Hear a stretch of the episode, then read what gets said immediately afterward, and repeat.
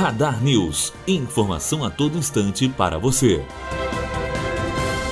Justiça quebra sigilo de celulares e notebook de agressor de Bolsonaro. Com a decisão, a PF poderá rastrear ligações, mensagens e contatos que Adélio Bispo de Oliveira fez antes do atentado de quinta-feira. Os agentes ainda investigam se ele teve ajuda de outros dois suspeitos. Matheus Azevedo, aluno do primeiro ano de jornalismo, direto para a rádio Unifoa, formando para a vida.